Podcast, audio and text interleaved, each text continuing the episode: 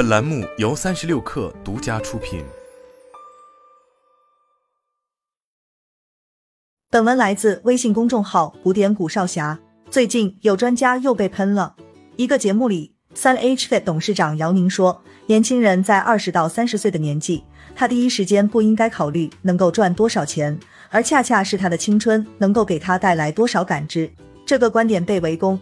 有人说你是赚了钱不知道我有多难，有人说老子还要还助学贷款啊，有人人肉出他注册了很多公司，所以他是资本家，在 PY 我们大众普遍的心态是你们资本家吃完了肉，现在来叫我喝汤吗？这就是不食肉糜。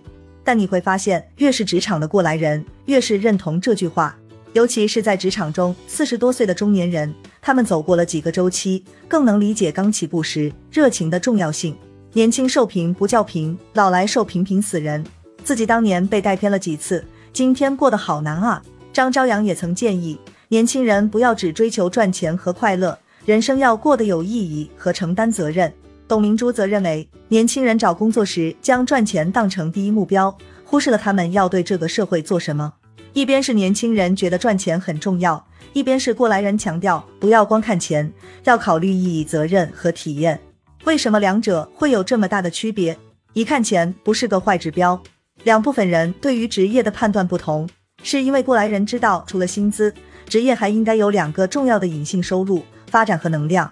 这两个指标越是职业中后期越重要。发展决定了工资增速，能量则是工作的持续性。如果短期不断冲着钱，不考虑发展和能量，做不长也做不好。每换一次工作，人力资本就会下降一次。短期的收益高。就会带来长期收益低，这就是年轻人和过来人的核心观点不同。大家爱谈钱，我就用钱来比喻。如果一个人的职业收入是一只股票，工资决定他当下价格，但发展决定它的价格上升速度，而能量自己喜欢决定了这个股票会不会长期存在，风险高不高。二十至三十岁初入职场是个交接时刻，相比学生时代，我们比任何时候都想赚钱。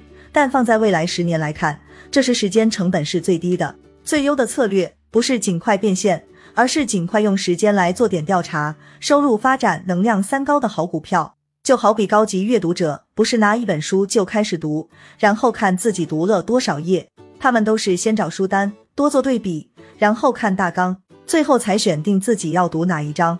但这种建议对于新手来说很难实现，因为要抗拒这种马上有成就感。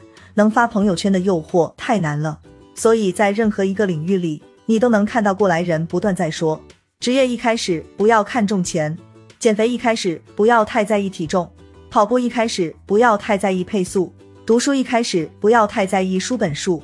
但是新人该走的弯路还是会走的。回到我的二十岁，自己只见过自己一个专业，只有一门手艺，没工作过，对自己懵懵懂懂。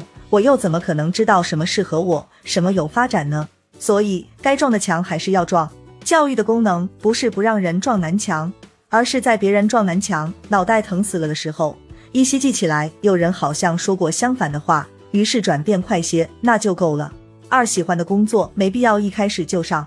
下面是年轻人听得进去的，希望你撞完脑壳疼的时候记得的话。要讲的第一句话是。如果不知道自己想要什么，又不清楚什么行业发展好，那就尽可能多赚钱吧。理由很简单，在对自己和行业都不清晰的时代，钱就是很好的风向标。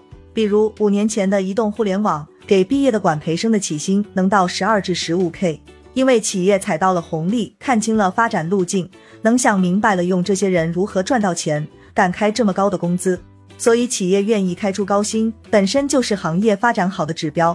最近，人工智能领域的工程师年薪普遍在六十起，三百 W 左右的正常，也是时代的机遇。对于个人来说，发展好的行业，人才密度高，你遇到好老师、好伙伴的机会也多，能力提升就快，眼界更开阔，同时看得多，对比多，体验多，也更知道自己要什么，这不就发展能量都上来了吗？这也是我一直鼓励有条件的年轻人要去大城市、去好行业的原因。在这个过程里，你的自我慢慢成熟，人脉丰厚，视野宽广，慢慢知道自己想做什么的时候，你手头还有点钱，这是个好设计。第二句话是要至少每隔三年做刷新认知，提高自己的工作。如果一个工作只赚钱，但没有发展，是非常可怕的，因为它会让你二十八岁以后的工作越来越难做。而到了三十岁，体力下降，技能老化，你可能三十岁以后的钱都没得赚了。这不是赚钱，这是提现。第三句话是：找到喜欢的工作，没必要一开始就上，但尽量在三十五岁前要完成的。三十五岁之所以关键，因为很多窗口会在三十五岁后关闭管理岗位、专业发展，所以尽量要在三十五岁前完成行业的定位，确定专业和管理的方向，然后深耕下去。